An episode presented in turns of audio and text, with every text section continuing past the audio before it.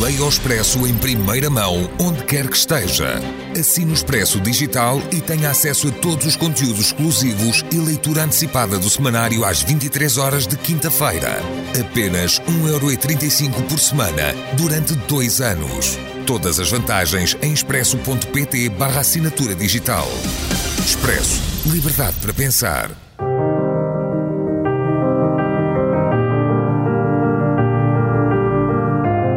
Desastres naturais.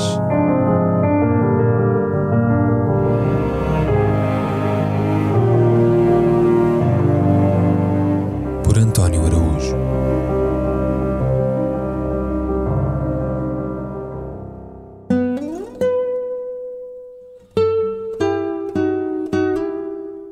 Miguel Echecolates, artífice dos piores crimes da ditadura militar argentina. Uma vida descartável. Afirmou um dia que a história de Deus o absolveria. Mas ignorante qual tenha sido o insondável juízo do Altíssimo, não parece por ora que o julgamento da história lhe seja muito favorável ou sequer benigno. Impressiona, aliás, que as biografias que dele circulam na internet pouco ou nada digam sobre quem foram os seus pais ou avós, onde nasceu e cresceu, e logo se precipitem na narrativa dos seus crimes, muitos e muito bárbaros, como se esta existência se tivesse cingido a fazer o mal, apenas o mal. Em 93 anos de vida, terminados às 5h30 da madrugada de sábado, 2 de julho passado, numa clínica da província de Buenos Aires, para onde fora trasladado com vista à intervenção cirúrgica. Foi comissário-geral da Polícia da Argentina, sob as ordens diretas do general Ramon Campos, outro canalha abominável, e entre março de 1976 e finais de 1977 serviu como diretor de investigação da Polícia da Província de Buenos Aires, região que registrou o maior número de detenções no nigérrimo governo de Jorge Videla, o malvado maior, cognominado Hitler das Pampas. Faleceu na prisão de Marcos Paz, maio de 2013, cinco dias após ter dado aparatosa queda no duche. Durante o processo, eufemismo para a ditadura vigente entre 1976 e 1981, um número estimado de desaparecidos varia entre 13 e 30 mil vítimas. E com a restauração da democracia, em 1983, começaram os processos.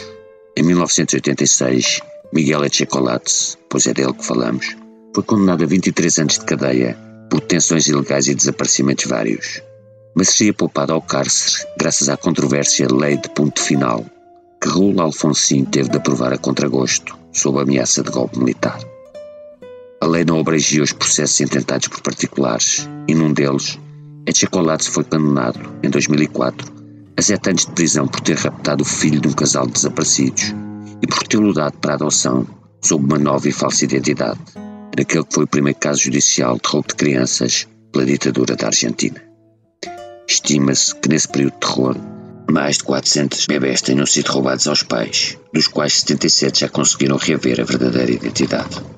Entretanto, em 2003, o Congresso revogou as leis de perdão dos anos 80, o que levou à reabertura das investigações e, em 2006, ao início de um processo histórico, no qual Miguel Echecolate foi condenado em setembro desse ano pela prisão e tortura de Jorge López e Nil Deloy e pelo homicídio de seis outros oposicionistas.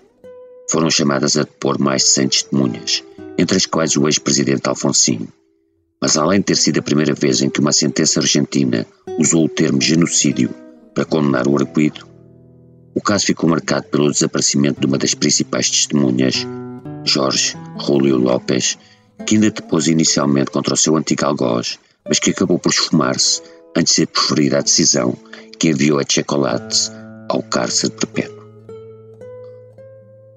Jorge López, um pedreiro que durante a ditadura fora raptado e levado para diversos centros de detenção e de tortura, foi visto pela primeira vez perto de casa, em La Plata, a 40 km de Buenos Aires, e desapareceu horas antes de prestar o seu testemunho final. Ao princípio, as autoridades transmitiram a ideia de que fora o fuga do próprio, ora motivada por stress pós-traumático, ora pelo receio das represálias por parte dos comparsas do ex-diretor da polícia, boneirense.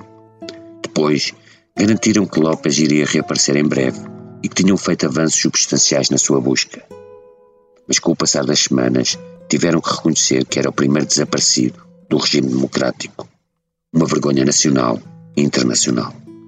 Até hoje não se sabe dele, mas as suspeitas de crime são adensadas pelas circunstâncias sinistras que sempre rodearam a figura fantasmagórica Miguel Echecolates. Quando cumpria prisão domiciliária, entre 2004 e 2005, andava rodeado de capangas armados. Mais tarde, os editores do seu livro de depoimento, uma obra autojustificativa que nada esclarece, ameaçaram e agrediram manifestantes que pugnaram por justiça.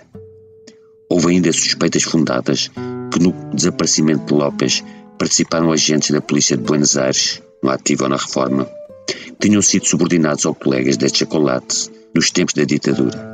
E, pior ainda, o presidente do tribunal confirmou que ele e outros juízes do processo tinham recebido graves ameaças de morte ou pior. Entre muitos outros crimes, Echecolates é considerado o cérebro e mandante da Noite dos Lápis, nome porque ficou conhecido o desaparecimento em La Plata de 10 alunos de liceu, rapazes e raparigas menores, na madrugada de 16 de setembro de 1976.